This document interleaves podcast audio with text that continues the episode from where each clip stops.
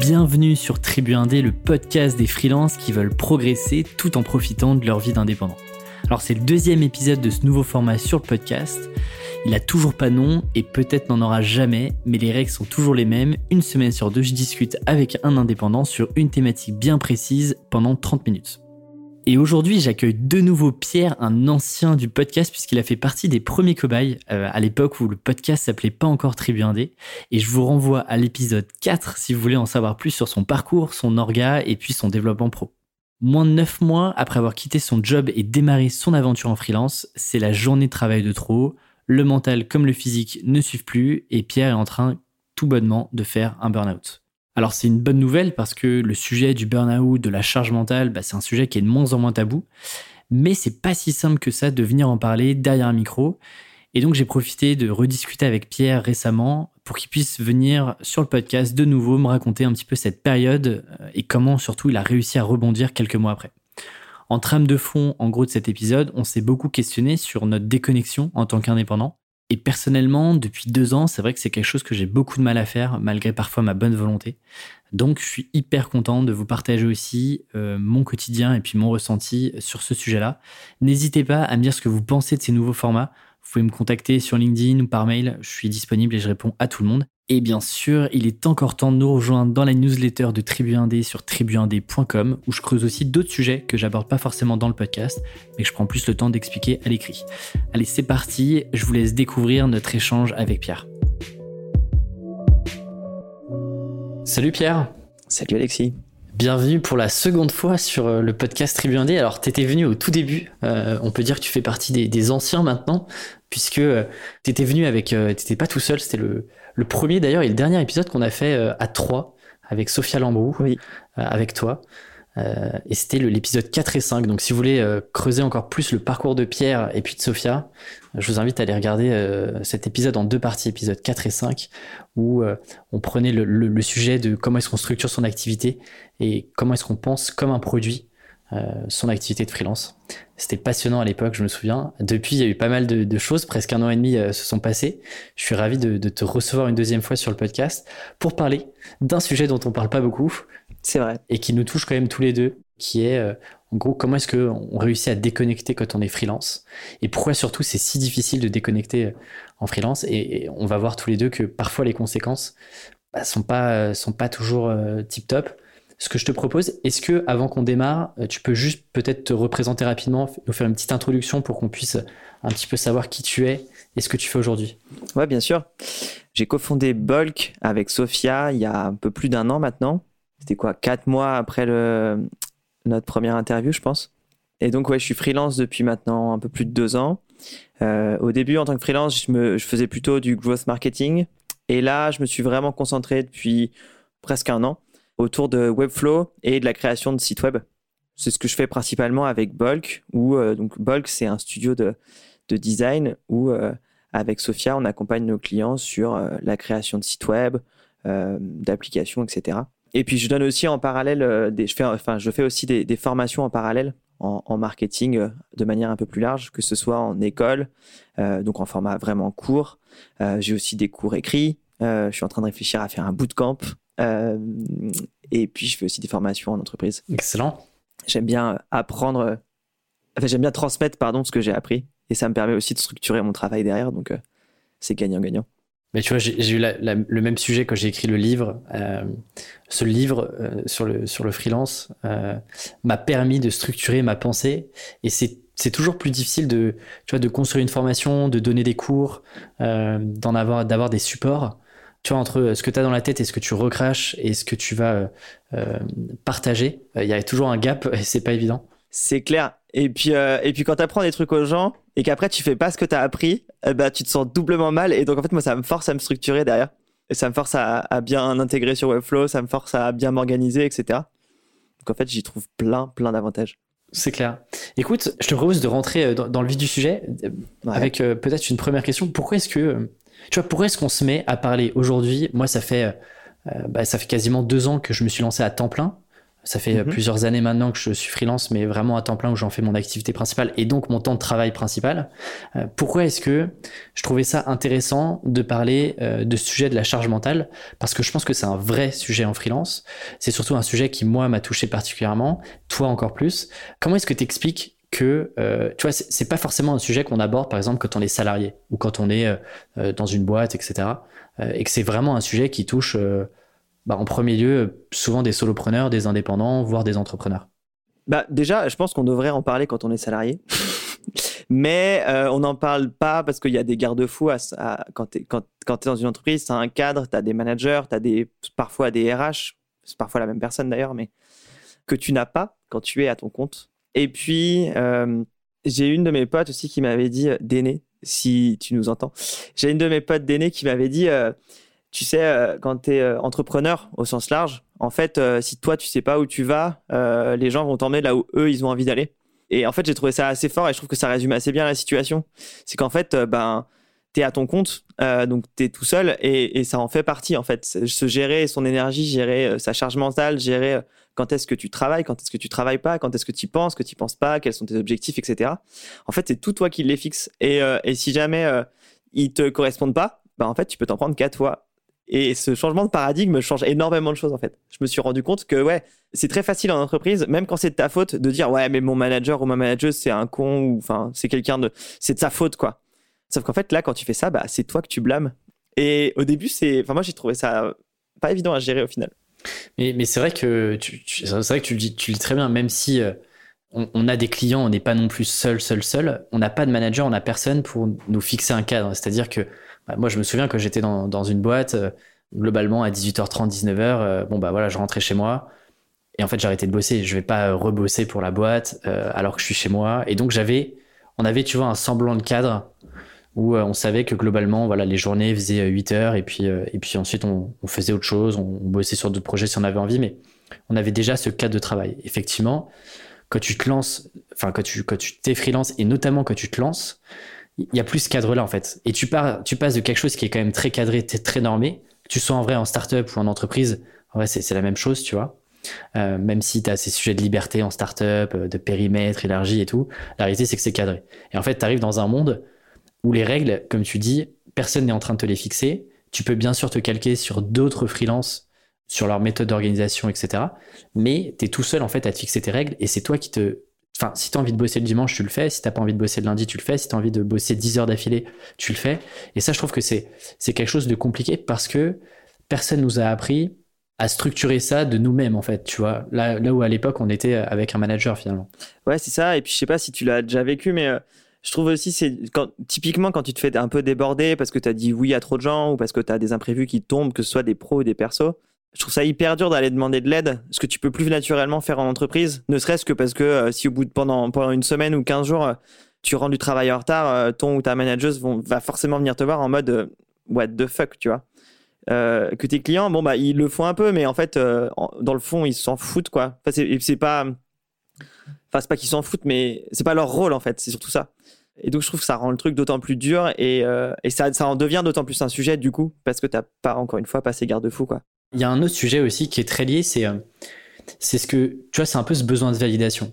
Moi, quand je me suis lancé, il euh, faut bien comprendre que moi j'ai fait une école de commerce et, euh, et déjà arriver en startup, bon c'est acceptable, mais bon, fallait faire quand même attention dans quelle startup t'allais globalement.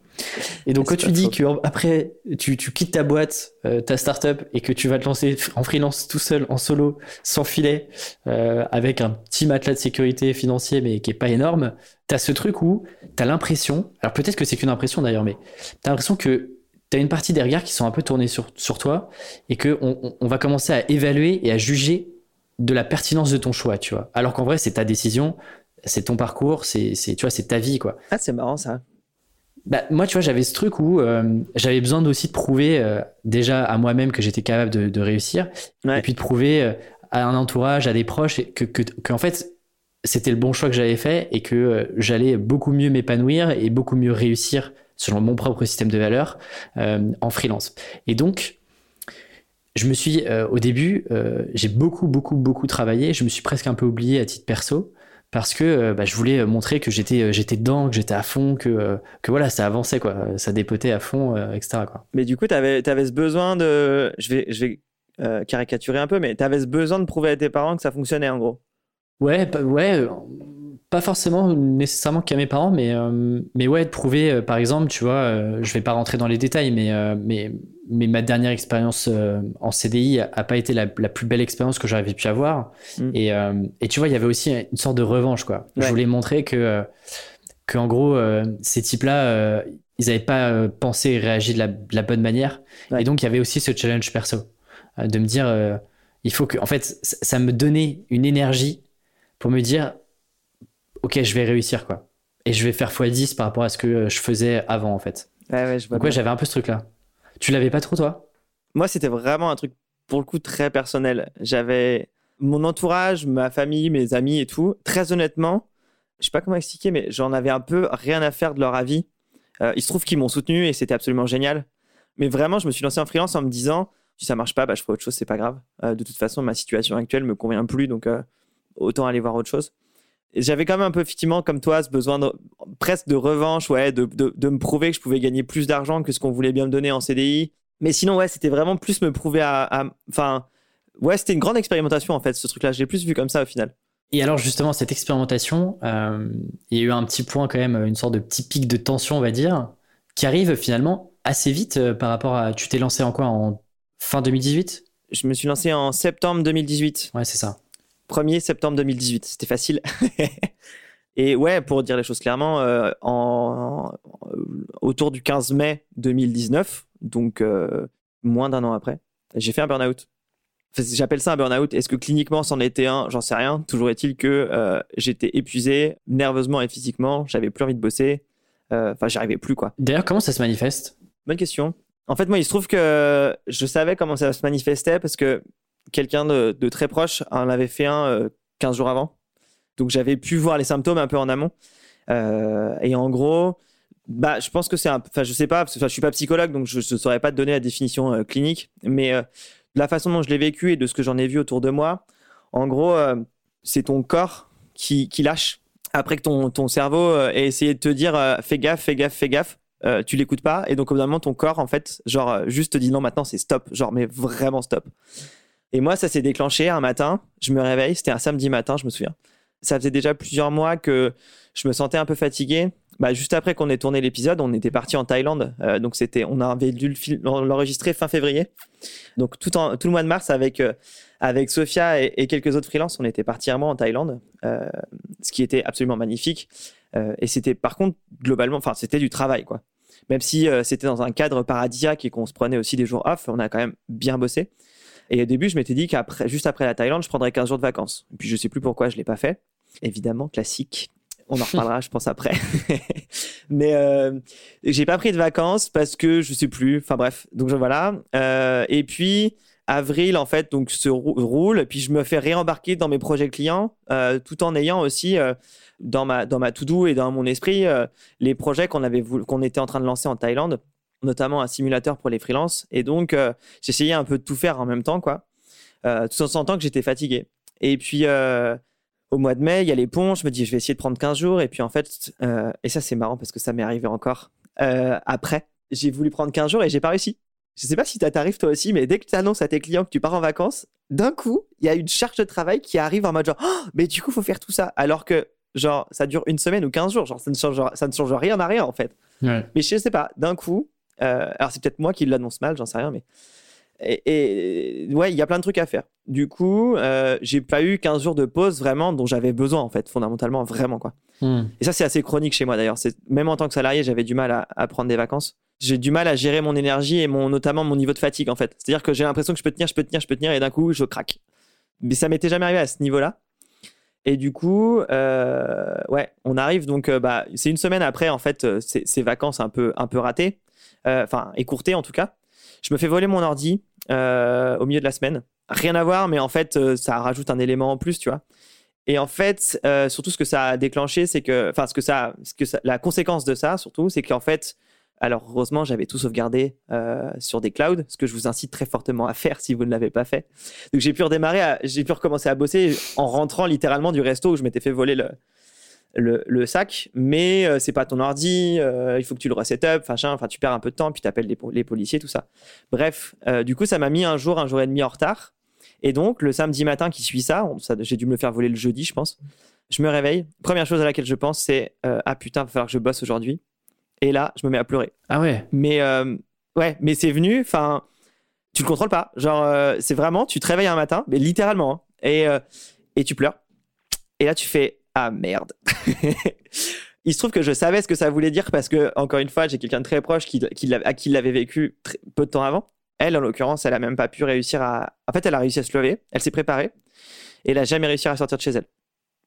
Genre, elle a pas réussi à ouvrir la porte pour aller au boulot le matin, quoi. Et euh, donc, je savais un peu ce que ça voulait dire, tu vois. Euh, hmm. Mais donc, je me suis retrouvé là un peu comme un con. Et là, je me suis dit, eh merde, je pense que. Enfin, en gros, j'avais compris, tu vois. Mais comprendre ne veut pas dire accepter. Et il m'a fallu bien 15 jours derrière pour, euh, pour vraiment l'accepter. C'est-à-dire que je commençais à en parler à des proches et tout, à leur dire, ouais, je vais. Enfin, tu vois, je pense que je suis un peu en burn-out, je pense que je suis un peu fatigué, machin. Puis les gens me disaient, bah vas-y, repose-toi. Et je bah non, parce que j'ai pris des engagements. Parce que là, tu continues quand même de bosser sur ces 15, sur ah ces 15 jours ça c'est là on est le 15 mai à, deux jours près hein, mais on est autour du 15 mai je vais vraiment réussir à me poser à peu près le 15 juin et euh, Sophia va me mettre un énorme coup de pied au cul presque un mois et demi après pour que vraiment là je coupe complètement. Et en fait ça c'est abusé. Genre euh, j'avais pris des engagements que je voulais tenir et je les ai tenus d'ailleurs. Mais du coup euh, le paradoxe de ça c'est que je pense que c'est une des périodes où j'ai le plus bossé de, de, de mes neuf premiers mois. Mais t'arrivais à être, t'arrivais à bosser, t'arrivais à être efficace. Non, enfin, en fait, si tu veux, j'avais vraiment cette impression d'être, euh, d'être sur une crête en haut d'une montagne. Tu sais, tu les vois ces vidéos de, mecs qui font du vélo sur une crête et, euh, et genre il y a juste la place pour pour la roue. J'avais vraiment cette sensation là de, ok, je sais, j'ai accepté maintenant au bout de 15 jours quand un de mes potes m'a forcé à en fait à l'admettre, à lui à lui dire genre je suis en burn-out, il faut que j'arrête, tu vois. En gros, j'avais vraiment l'impression de faire du vélo à, à 2000 mètres euh, sur une crête et que en fait il fallait surtout pas que je tombe quoi. Et donc, je bossais 10-12 euh, heures par jour pour finir ce que j'avais à faire pour mes clients, tout en sachant qu'il fallait que je fasse hyper gaffe parce que sinon, euh, j'allais, j'allais me vautrer, quoi. Et donc, j'ai réussi à tenir. Euh, je dis pas que c'était la bonne solution. Je pense qu'en vrai, il faut juste tout arrêter, euh, même si c'est plus facile à dire qu'à faire. Euh, j'ai m'étais mis à chercher une, une, une, psy. En l'occurrence, j'ai trouvé une thérapeute qui n'était pas techniquement une psy, mais qui m'a grave aidé. Un coach pro aussi, parce que pareil, euh, je trouvais que ça, ça me semblait ah, tu t'es quand même fait accompagner. Ah ben c'était obligatoire. Et puis en fait, euh, je savais que quel que soit, mes proches sont plein de bons conseils et je pense être entouré de vraiment de gens merveilleux. Mais des gens que tu connais, c'est pas pareil, tu les écoutes pas de la même manière. Et puis, enfin, hmm. et puis ils ont, ils s'inquiètent pour toi, tu vois, donc c'est et c'est normal. Mais du coup, c'est pas, t'as pas le même retour. Et du coup, ouais, euh, je vais mettre trois semaines à vraiment arrêter de bosser. Et là, je me dis, ok, non, là, bon, c'est bon, on arrête. Genre, euh, en gros, je reporte tous les projets que j'avais à peu près. Euh, j'avais, enfin, je me dis que voilà. Et là, en fait, j'arrête pas. C'est-à-dire que je pars faire. Donc, on était euh, mi-juin, tu vois, début, ouais, mi-juin, un truc comme ça. Je pars faire des week-ends de malade. Genre, je pars. Mais ce qui est, ce qui est fou, c'est que c'est que tu arrives quand même à. Tu vois, généralement, enfin, généralement, en vrai, j'en sais rien, je l'ai pas vécu, mais de certains témoignages, c'est que tu arrives même plus à bosser, quoi. Genre, t'es, euh, toi, t'es, HS, t'es, mort en fait. Ouais, ouais. Mais euh, c'est pour ça que je, je, sais pas. Enfin, moi, j'appelle ça un burn-out, mais je sais pas si cliniquement hmm. ça en est un, parce qu'effectivement, entre guillemets, j'ai la chance de. T'as continué euh, un peu le quotidien. Ouais, mais parce que je m'en suis rendu compte suffisamment tôt pour en fait l'accepter, tu vois. Et je pense que le fait que, même si c'était. Ça peut ressembler encore à une fuite en avant, mais c'est très bizarre à dire, mais c'était assez contrôlé au final. C'est-à-dire que je savais, j'avais accepté que j'allais vraiment pas bien mais j'arrivais à tenir parce que je savais qu'il y avait une deadline, tu vois. Mais t'as une fin du coup? Est-ce que tu sais que tu sors de ça, par exemple? Euh, Ouais, à peu près. C'est-à-dire qu'en fait, euh, donc j'ai encore pendant trois semaines euh, pris des grands week-ends, mais je bossouillais un peu, tu vois. J'avais pas vraiment coupé, je répondais à mes mails et je faisais des petits trucs. Et puis en fait, ce qui est horrible dans ces moments-là, c'est que dès que tu vas un petit peu mieux, t'as envie de reprendre ta vie normale parce qu'en fait, t'en as marre de broyer du noir tout le temps, tu vois.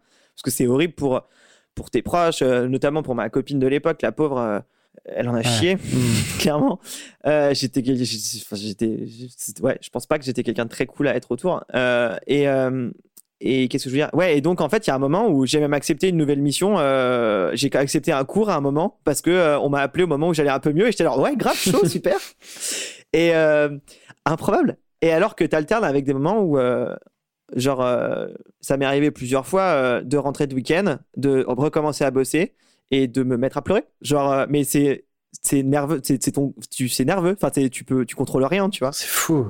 Et ta tête te dit, ouais, bah, c'est bon, euh, ça va, on va repartir, faut arrêter de déconner, tu vois. Et ton corps ne veut pas. Genre, ah. tu, tu peux pas bouger. C'est, assez badant. Et qu'est-ce que tu fais pour sortir de ça, justement? Eh ben, tu t'arrêtes. Tu t'arrêtes. Tu t'arrêtes. Et il n'y a pas euh, d'autre technique, quoi. Non. Et c'est ce que je te disais euh, hmm. quand on a préparé, enfin, quand on a discuté un peu de l'idée de cette, cette discussion, c'est que ça fait un moment que je veux écrire un article dessus parce qu'en fait, je trouve qu'il y a assez peu de choses qui sont écrites sur le sujet.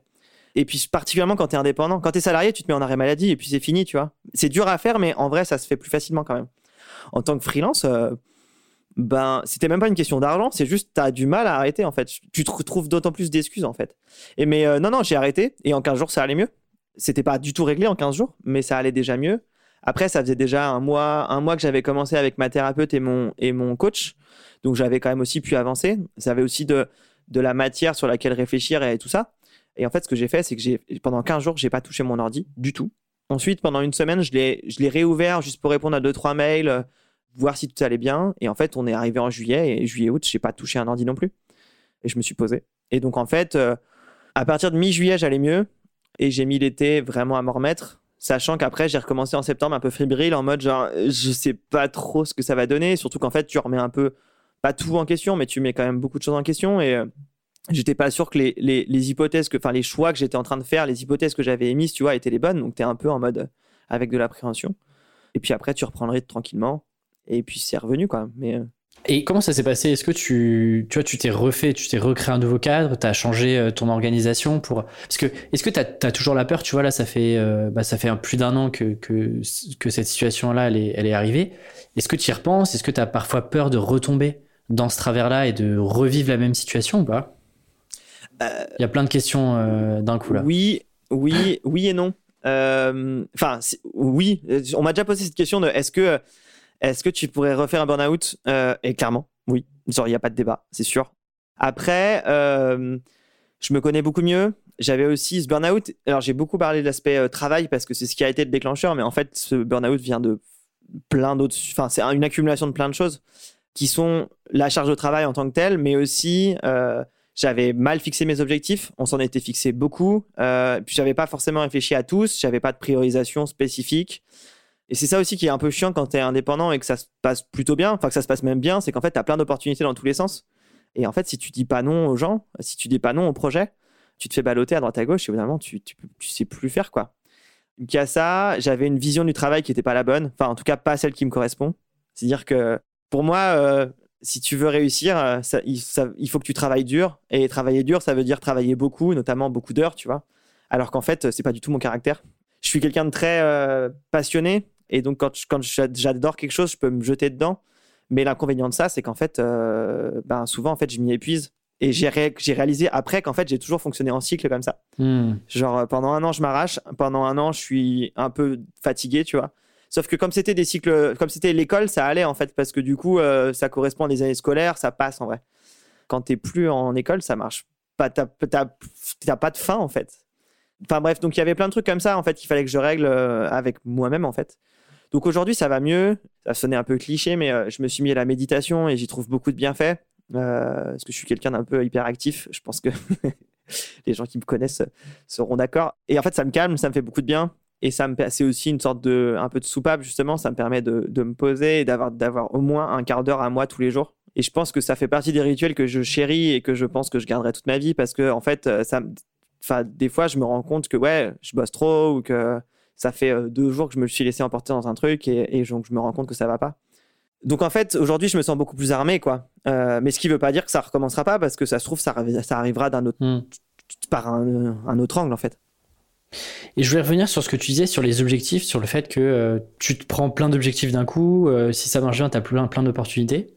Est-ce que tu penses que... Euh, et il y a, pour le coup, il y a, un peu deux écoles là-dessus sur, sur le fait de se mettre des objectifs. Certains vont te dire, le fait de mettre des objectifs ambitieux, très cadrés, etc., c'est une source d'anxiété et de stress parce que si je les atteins pas, bah en fait je suis de plus en plus stressé et donc je vais bosser de plus en plus et donc en fait ça a l'effet inverse que ça devrait avoir. Mhm. Et à l'inverse, tu vois, moi par exemple, j'ai besoin d'avoir des objectifs qui sont très clairs, euh, qui sont parfois un peu rigides, mais en fait j'ai besoin d'avoir ce cadre-là pour me dire, ok, est-ce que je vais dans la bonne direction? Parce que à l'inverse, si j'ai pas de cadre et pas d'objectif, bah en fait je, je commence à paniquer, je commence à stresser, euh, je vais faire plein de trucs et je vais jamais terminer. Et c'est là où en fait où je commence à me fatiguer, euh, à avoir une grosse charge mentale en arrière-plan de tout ce que je fais et j'arrive pas à déconnecter quoi.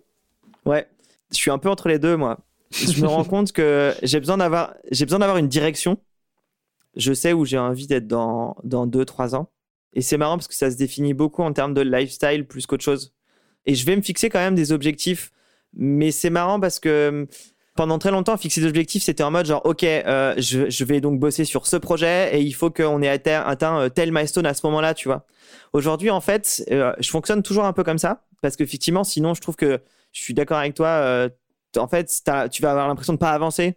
Et du coup, en fait, tu vas augmenter ta charge mentale de manière exponentielle, un peu comme quand ta RAM sur ton ordi part en cacahuète toute seule. euh, et et- et ben, c'est pareil. Genre, euh, moi, c'est vrai que j'ai tendance à vite faire des moulins. Mais j'essaye aussi d'être assez euh, bienveillant envers moi-même. Et je pense que ça, il faudrait tous qu'on le soit en tant qu'indépendant, même dans la vie tout court. Mais et en fait, il y a des fois où j'accepte que je n'atteigne pas mes objectifs, tu vois, ou que je change d'idée au milieu, que je change d'envie, que je change de.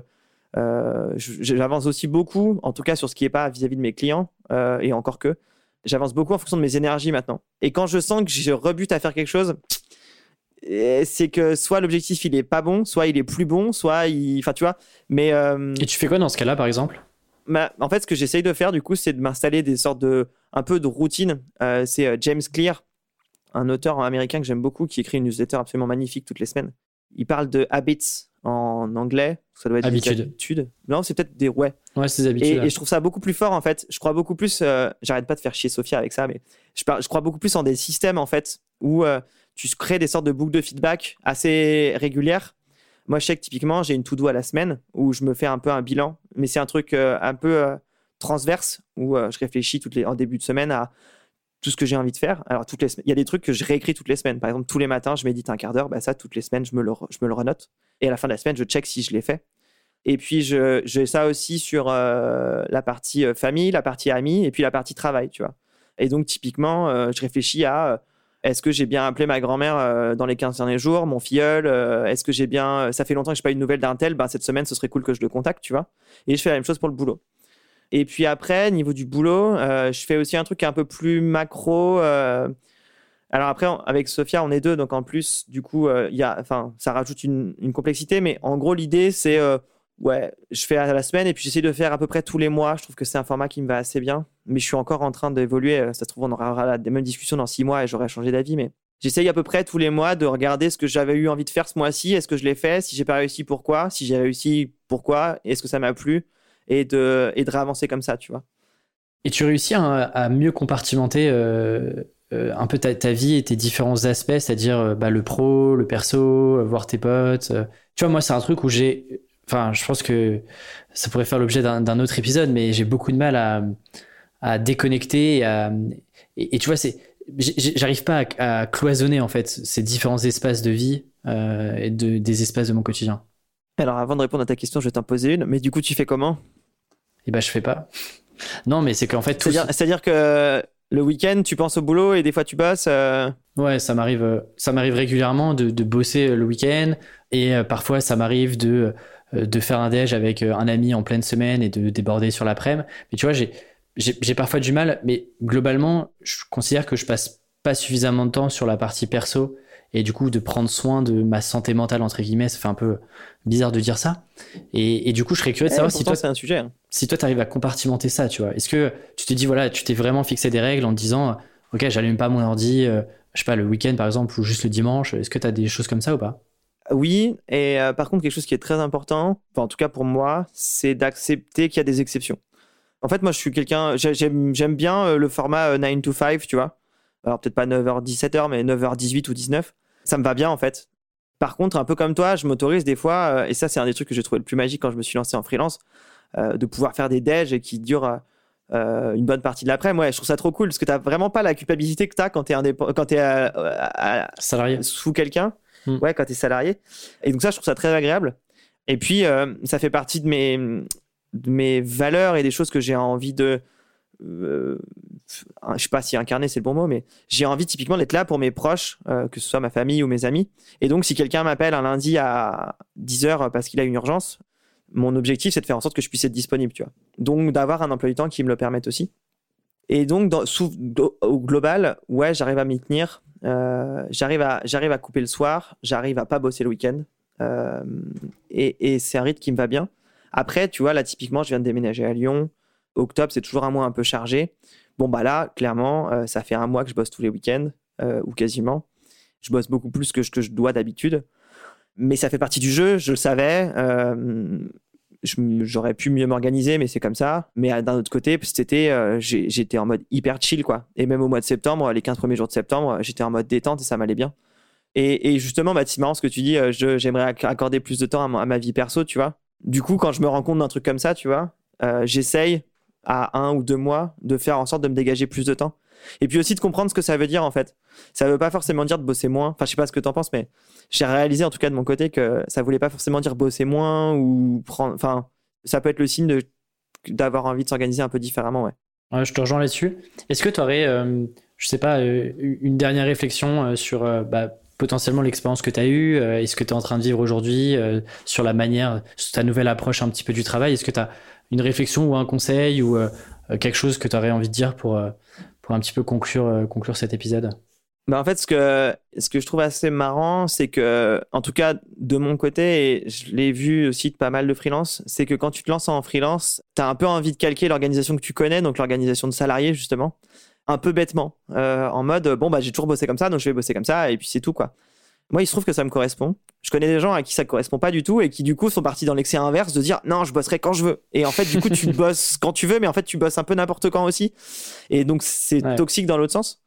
Et du coup, euh, je pense que en fait, se lancer à son compte et euh, que ce soit, enfin, entreprendre en fait, on va même mettre ça là-dessous. Ça implique ou ça va demander en tout cas de bien se connaître soi-même.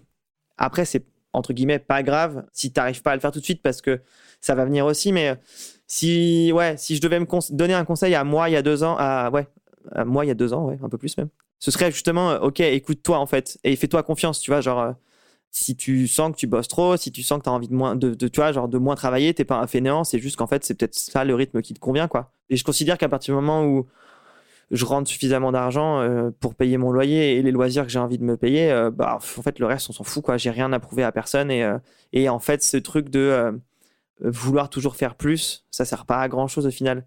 Donc, ouais, bon, si je devais avoir un seul conseil, c'est vrai, essaye d'être bien conscient de quels sont tes, tes vraies valeurs et tes vrais objectifs, pas ceux que tu crois avoir ou que la société te demande d'avoir, mais les tiens vraiment. Je te rejoins là-dessus. Ça recoupe un petit peu ce qu'on se disait au début, c'est que ce que tu dis, c'est que moi, parfois, tu vois, j'ai le sentiment, euh, à la fin des journées, euh, j'ai passé 8 euh, heures devant mon ordi et pourtant j'ai l'impression d'avoir rien accompli, rien terminé. Et ça, c'est un sentiment qui est, qui est normal et qui est OK. Et tout le monde l'a vécu. Et en vrai, tous les gens qui sont passés sur le podcast, même des freelances qui ont 5, 6, 7, 10 ans d'expérience, vivent ça. Et, en fait, c'est OK d'accepter ça. Et ça, par exemple, tu vois, c'est quelque chose que j'ai eu beaucoup de mal à accepter euh, quand je me suis lancé. De me dire, euh, je comprends pas, j'ai bossé 8 heures et pourtant j'ai l'impression, j'ai le sentiment d'avoir rien fait. Et quand j'arrive sur ces moments-là, j'aime bien me faire la fin de la journée, euh, me dire, OK, qu'est-ce que tu as vraiment fait et les noter noir sur blanc. Et en fait, tu te rends compte rapidement que finalement, tu as parfois fait peut-être que des micro-tâches, mais que toutes ces micro-tâches mis bout à bout, bah, t'ont permis d'avancer, de débloquer une situation, d'avoir une nouvelle idée, euh, d'avancer euh, avec euh, sur ce sujet-là avec tel client. Et il y a toujours une phrase que j'aime bien me répéter, c'est en gros, la seule compétition que tu as, c'est avec toi-même, et donc euh, tu pourras jamais gagner face à toi-même. Et donc, il faut accepter que parfois, tu as aussi des moments de moins bien, que tu as des moments où tu es moins productif, et que effectivement, ce que tu dis, c'est c'est pas linéaire, quoi. C'est que t'as pas un niveau d'énergie qui est linéaire tout le temps. Tu peux bah pas être ultra productif tout le temps, comme tu peux pas euh, chiller toute ta vie, et que en gros, c'est juste, tu vois, des variations, quoi. C'est comme un peu la courbe du podcast, tu vois, la courbe de, de son. Euh, elle varie en fonction du temps. Et je pense que ça, il faut l'accepter et, euh, et pas toujours regarder et se comparer à ce que, à ce que font d'autres euh, freelances qui sont peut-être plus productifs, qui font plein plein de choses à côté. On a, on a tous une part aussi d'ombre et de choses qu'on ne montre pas forcément. Donc, donc ouais, voilà ce que je dirais sur. Ouais, mais je suis tellement d'accord avec toi. C'est marrant parce que c'est une discussion que j'ai pas mal eue ces derniers temps, mais euh, en fait, on parle que des trucs qui vont bien. Euh, on va toujours parler de nos succès, de nos machins, et en fait, euh, tous les gens qu'on connaît, tous sans exception, il y a des moments où ils se sentent mal, il y a des moments où ils en chient, et en fait, on voit pas tous les moments où ils galèrent. Les athlètes, par exemple, les moments où ils se lèvent à 4 heures du mat pour aller faire un truc. Enfin, n'importe qui, en fait. Tout le monde, tout le monde a des galères. Et en fait, il faut juste pas l'oublier, c'est que quand tu te sens tout seul dans ton coin, c'est qu'en fait, bah, c'est normal et tout le monde se sent seul dans son coin et tu as des jours où tu es moins bon ou moins bonne et c'est pas grave en fait. Et juste peut-être se euh, essayer juste d'analyser euh, ok pourquoi est-ce que j'ai l'impression d'avoir pas bien bossé tu vois? Et euh, souvent l'inconfort en fait peut être le signe de qu'il y a quelque chose à améliorer ou à changer un peu mais en fait c'est normal tout le monde en chie genre vraiment C'est clair, je te rejoins à 100%. J'espère qu'on n'a pas trop miné le moral. Euh, ça veut dire qu'il faut quand même euh, garder euh, la pêche et la patate après avoir écouté cet épisode. Ah non, pour moi, c'est un, message d'espoir, au contraire. Tu vois, en fait, tu es normal. en tout cas, merci beaucoup, Pierre, pour, cet échange. J'étais super content de, de t'accueillir de nouveau sur, sur le podcast. Où est-ce que les gens peuvent te contacter? Sur LinkedIn, je suppose? Ouais, en ce moment, je suis pas mal sur LinkedIn. Euh, donc, mon LinkedIn, euh, le site de Bulk, bolk.studio. Et puis, je suis aussi sur Twitter, euh, Pierre VDK. je pense que c'est ouais, globalement les trois endroits où on peut facilement me trouver. Et puis, sinon, par email aussi, pierre.bulk.studio. C'est très facile. Je mettrai tous les liens en description. Merci à toi, Pierre. Je te souhaite Merci, de prendre soin de toi. Bon courage pour tes projets. Et puis, je te dis à très vite. Merci. À bientôt. Salut. Merci d'avoir écouté l'épisode jusqu'au bout. Si l'épisode vous a plu, je vous conseille de rejoindre la newsletter Tribu Indé où je partage les meilleurs contenus que je découvre tous les mercredis pour vous faire progresser en tant qu'indépendant. Tout est sur tribuindé.com slash newsletter, c'est entièrement gratuit et quant à moi, je vous retrouve mercredi prochain pour un nouvel épisode.